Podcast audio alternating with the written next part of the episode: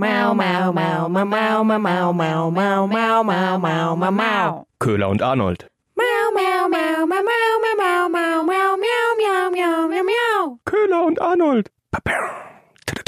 Hallo und herzlich willkommen zurück aus der Sommerpause von Köhler und Arnold. Du bist Köhler.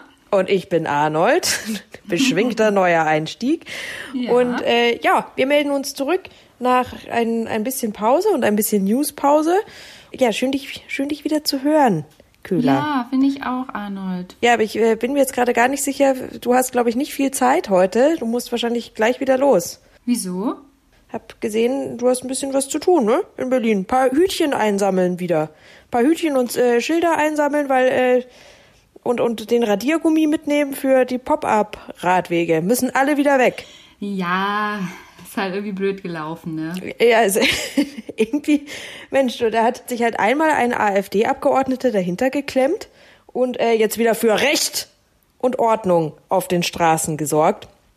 Dass äh, endlich diese Pop-up-Radwege wegkommen, die ja dafür da waren, um die Radfahrer ein bisschen zu unterstützen.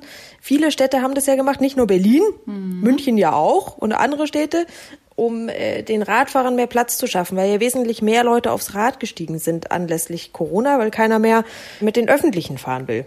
Aber siehst du, es ist nur noch eine Frage der Zeit, dass das in München auch passiert. Und dann hast du ordentlich zu tun und ich bin dann schon fertig. Dann hast du das schon geschafft.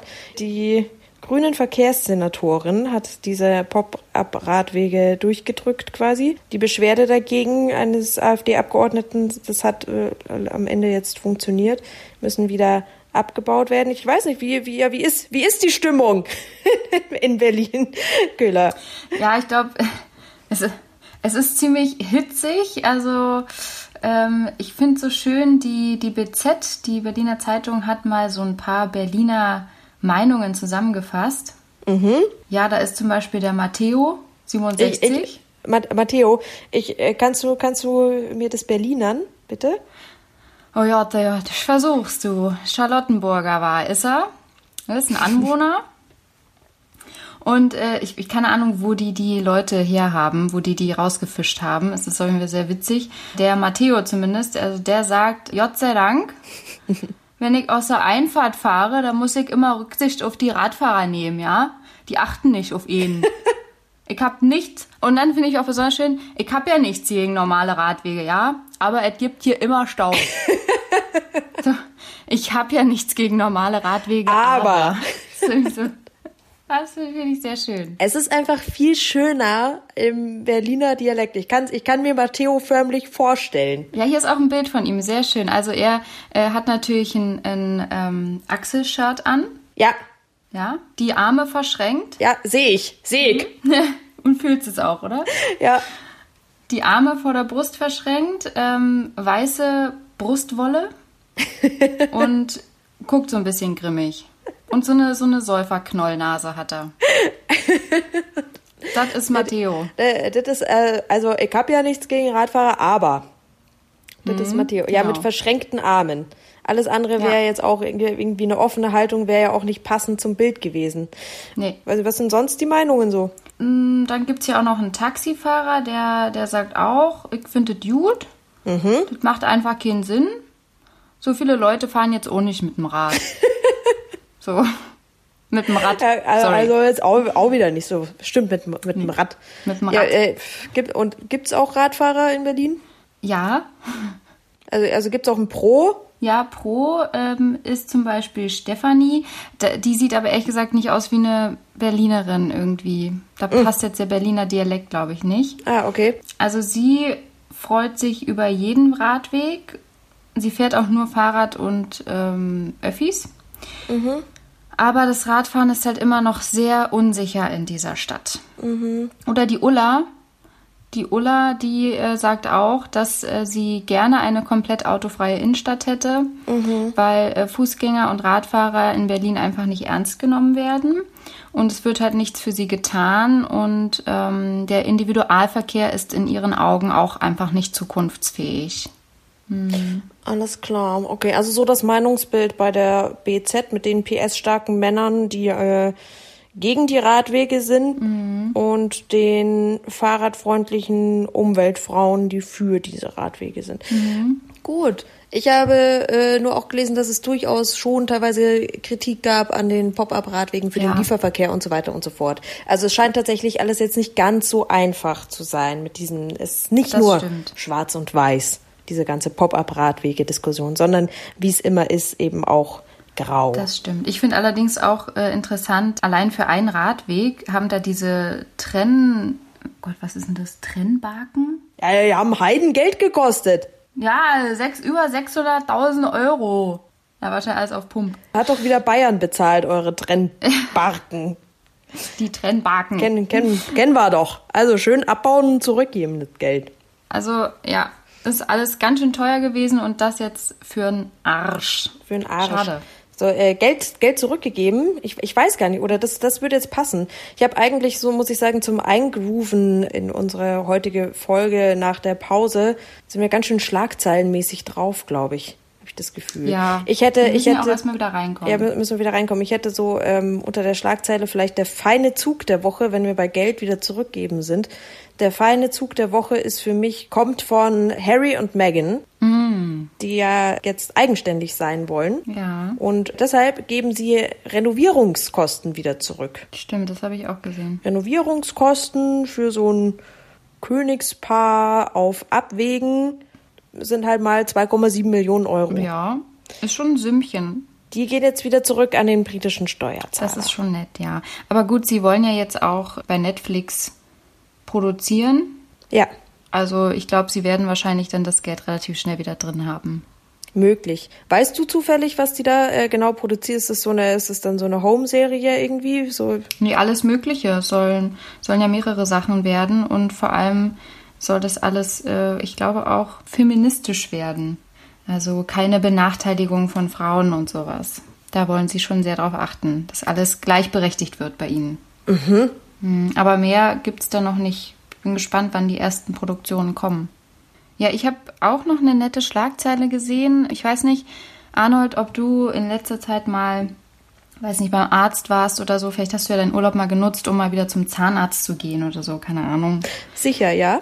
Oh, jedenfalls hat ein baden-württembergisches Unternehmen jetzt einen keimfreien Kugelschreiber erfunden, der auch Coronaviren töten, abtöten soll Abgefahren. oder abtötet. Ist es nachgewiesen, ja. Und äh, ich habe mir wirklich gedacht, ja, schlau, weil in Arztpraxen, wenn du da neu hinkommst und irgendwelche äh, Dokumente ausfüllen musst, irgendwelche Formulare, dann hast du immer diesen Kugelschreiber in der Hand und denkst dir, wer hatte den vor dir schon? Ja, absolut. Doch, das finde ich, äh, finde ich eine super Erfindung. Oder auch klassisch, also beim Arzt war ich jetzt nicht im Urlaub, aber im Biergarten durchaus. Oder in, in Restaurants. Und da musst du dich ja auch immer eintragen. Und da gibt es ja auch immer diese ominösen zwei Behälter mit Kugelschreiber. Und bei dem einen steht desinfiziert und bei dem anderen nicht desinfiziert. Also ich, ich wette, in einem unbeobachteten Moment kommen die benutzt Kugelschreiber, die nicht desinfiziert landen am Abend einfach wieder in dem Desinfiziertbehälter, Ja. ohne jemals Desinfektionsmittel gesehen zu haben. Absolut. Mai, also Ja, das. äh, ist jetzt ein Verdacht einfach nur geäußert, aber Ah, du, aber das liegt schon nahe, du. Das liegt schon nahe. das äh, Aber vielleicht könnte dieser Kugelschreiber ja dann eben solche Situationen verhindern. das finde ich eine richtig gute Erfindung.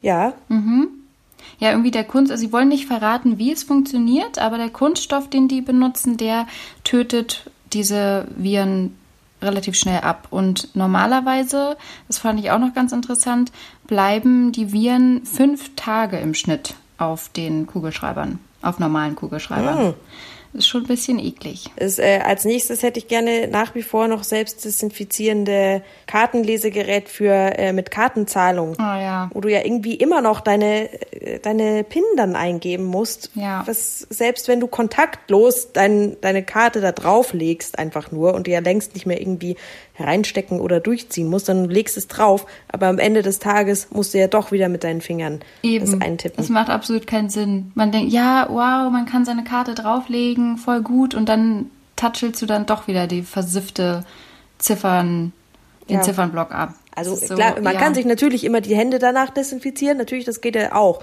Aber das, das finde ich nach diesem Kugelschreiber, wenn ich das die nächste sinnvolle Sache.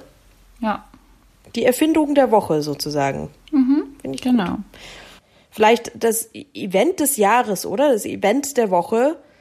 Es findet wieder ein Autogipfel statt. Hey, Nummer 4, 5, 10.000? Der eigentliche Grund, weshalb wir aus der Sommerpause zurückkommen, ist es ja. Ja. ja, stimmt. Also dieses Event wollte ich auch einfach nicht verpassen. Absolut. Da breche ich meinen Urlaub auch für ab. Autogipfel gab es definitiv zu wenige in diesem Jahr, dass es sehr wichtig Ja. ist, dass der jetzt wieder stattfindet. Und äh, auch mit einer ganz neuen Forderung von Bundesverkehrsminister Andreas Scheuer, nämlich, dass man vielleicht doch auch die Autos mit Verbrennungsmotoren mit einer Prämie irgendwie unterstützen sollte. Dass die halt, Scheuer sagt, die Fahrzeuge müssen vom Hof. Es stehen zu viele Autos da einfach immer nach wie vor noch auf dem Hof, die nicht alle Elektroautos sind und die müssen weg. Die wären schlecht. Ja, mich gerade, dass der Scheuer sich nicht langsam selbst hinstellt irgendwie auf dem Autohof und die Teile verkauft, irgendwie Er wäre wär schon ein guter Autoverkäufer, oder? Definitiv. Das ist, ich finde, das ist, sollte die Karriere von Scheuer doch irgendwann mal als Bundesverkehrsminister zu Ende gehen, denke ich, ist er definitiv da gut aufgehoben. Denke ich auch. Da passt er gut rein. Ja, also da, darum geht's heute, um ja auch ein bisschen äh, Bundespolitik noch mit reinzubringen heute.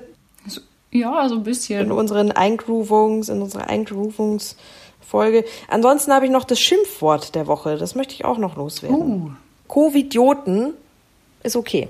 darf man sagen. Darfst du sagen, ja. Damit hat ja die SPD-Vorsitzende Saskia Esken die Demonstranten in Berlin beschimpft bei der, bei der Demo gegen die Corona-Maßnahmen, wo es ja diesen, den ein oder anderen kleineren Vorfall gab am, am Rande des Ganzen. Ja. ja und äh, sie hat die Teilnehmer als Covidioten bezeichnet. Dagegen äh, gab es zahlreiche Beschwerden, aber es ist jetzt bestätigt und abgehakt. Man darf Covidioten sagen, das fällt unter Meinungsfreiheit. Ja, gut. Finde ich jetzt, also ich finde es schon krass, weil, also ich meine, dass man jetzt Miststück oder ein Stück Scheiße sagen darf, finde ich voll okay, was ja damals bei der Künast war.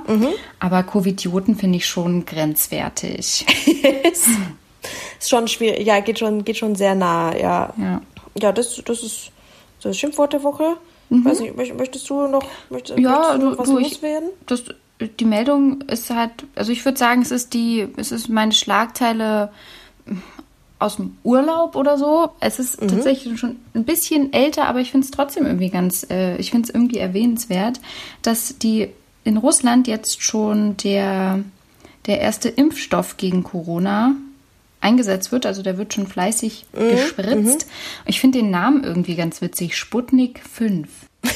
Irgendwie habe ich mich so zurückerinnert, weil dann haben die Russen natürlich auch gesagt, ja, wir werden die Ersten und sein und unser Impfstoff ist der beste. Es hat mich so ein bisschen an die 60er Jahre erinnert, als so die, der Run auf den, die Mondfahrt kam. So dass die Russen und die Amis sich ja so ein bisschen gebettelt haben, wer jetzt zuerst den Mond, äh, den, den Mond besteigen wird.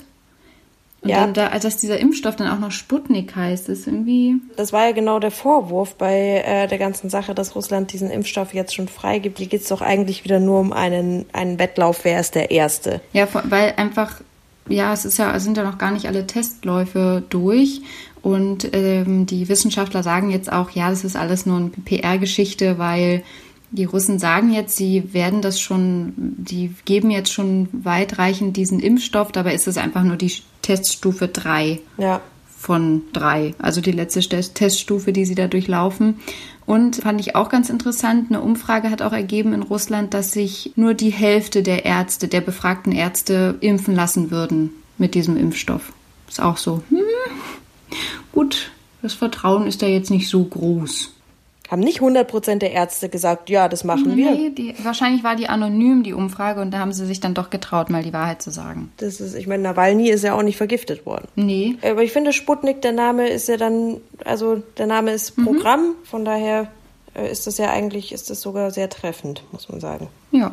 Äh, Was haben wir denn eigentlich? Haben wir heute Pannen oder Penen oder? Ähm, Ich glaube, jetzt sind wieder äh, Tiere oder Titten dran. also ich hätte, ich hätte eine schöne Geschichte. Hau raus. wahrscheinlich inspiriert auch von, ich habe hab im Urlaub viele Verbrechenspodcasts. Ich bin jetzt doch auch im Verbrechen-Podcast irgendwie drin. Ich habe viele Verbrechenspodcasts gehört und davon wahrscheinlich inspiriert. Primetime. Die dramatische Ge- Geschichte aus einem kleinen Ort in Schwaben, einem sehr romantischen Ort mit einer Burg und das ist in Harburg gewesen. Die Geschichte handelt von einem Pfau. Einem Pfau, der dort äh, jahrelang seine Runden gedreht hat. Der war freilaufend, einfach in, in Harburg. Äh, jeder kannte diesen Pfau und der war auch allseits beliebt, heißt es. Und plötzlich war Pfau mit dem Namen Pfaui. Plötzlich war Pfaui tot. Nee. Aber wie, wieso, Ja. wieso nennt man einen Pfau Pfaui? Also wie unkreativ kann ein Mensch bitte sein? Er sah wohl aus wie ein Pfaui. Das ist wie ein Hase Hasi Ja, nennen. das ist die, die Namensgebung, die Kreativität bei der Namensgebung, die man bis zum sechsten Lebensjahr Genau. an den Tag legt. so, so, so ist es in Harburg. Ja, Pfaui, darauf konnte man sich wohl einigen. Und es war klar, Pfaui ist nicht eines natürlichen Todes gestorben, sondern das war offensichtlich, warum, das sage ich gleich. Pfaui ist äh, Opfer eines Verbrechens geworden. Und Pfaui wurde Opfer eines Verbrechens und aufklären konnten die Ermittler dieses Verbre äh, Verbrechen, weil die Pfeilspitze einer Armbrust in einem Blech auf einem Garagendach eingeschlagen ist und äh, stecken geblieben ist. Und deshalb war klar, okay, ah, Pfaui ist davon getroffen worden. Pfaui war nämlich sehr gerne auf diesem Garagendach. Pfaui hat da viel Zeit verbracht auf dem Dach und hat sich dort selbst in einer Spiegelung im Fenster angeschaut. Und da, damit konnte er, damit konnte er den halben Tag verbringen, erzählte man sich in dieser Stadt. Ich weiß nicht, wer sich ab, ab und an mit Pfauen beschäftigt, äh, weiß, dass die sehr gerne ihr Spiegelbild beobachten und oft auch angreifen. Da gab es mal diesen Fall, wo ein Pfau auf eine Limousine verbeult hat, weil der sein Spiegelbild in dem Auto in der Karosserie angegriffen hat. Also damit verbringen Pfaue sehr viel Zeit. Letztendlich hat er da eben zu ruhig gehalten, sodass er wohl ein einfaches Ziel war. Die Ermittlung hat ergeben, also die Polizisten konnten die Flugbahn des Pfeils nachvollziehen und sind so auf den Täter gekommen, nämlich ein 23-Jähriger, der mit einer Armbrust auf das arme Tier gefeuert hat. Gibt's ein Motiv? Äh, Ja, wahrscheinlich einfach Hass auf diesen Pfau.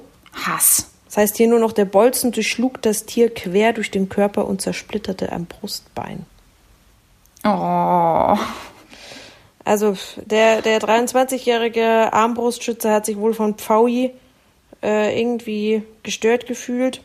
Immer diese Tierhasser. Ganz ehrlich. Von daher ist es ja auch nur halblos. Es klingt lustig irgendwie, aber es ist ja auch, ehrlich gesagt, auch nur so der Hintergrund ist ja vielleicht schon ernst. Dramatisch.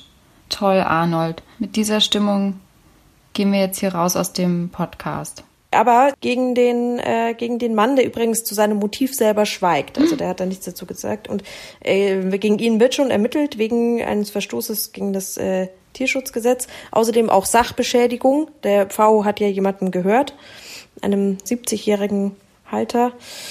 Auf jeden Fall äh, kriegt dieser 23-jährige Hassbotschaften jetzt mittlerweile. Also es ist für ihn noch nicht ganz ausgestanden, das Ding. In den sozialen Medien äh, wird er bedroht. Da muss er jetzt einfach durch. Das hat er sich selbst eingebrockt. Also wer, wer kommt denn auf die Idee, einen Pfau abzuschießen? Ja, das ist, das ist schon ziemlich krank. Der Pfauenmörder. Ja, dramatisch. Danke, Arnold. Crime Time mit Primetime, ja, Arnold. Das, das ist unsere Crime Time hier. Äh, ich übe noch mal für die nächste Folge. Vielleicht, vielleicht gibt's dann bei Pannen oder Penen wieder bessere Geschichten. Gut, ich gehe dann jetzt wieder Hütchen sammeln, ja? Ja, du, du gehst jetzt mal Hütchen sammeln, würde ich sagen. Du hast was zu tun. Ja. Bis nächste Woche. Tschüss. Tschüss.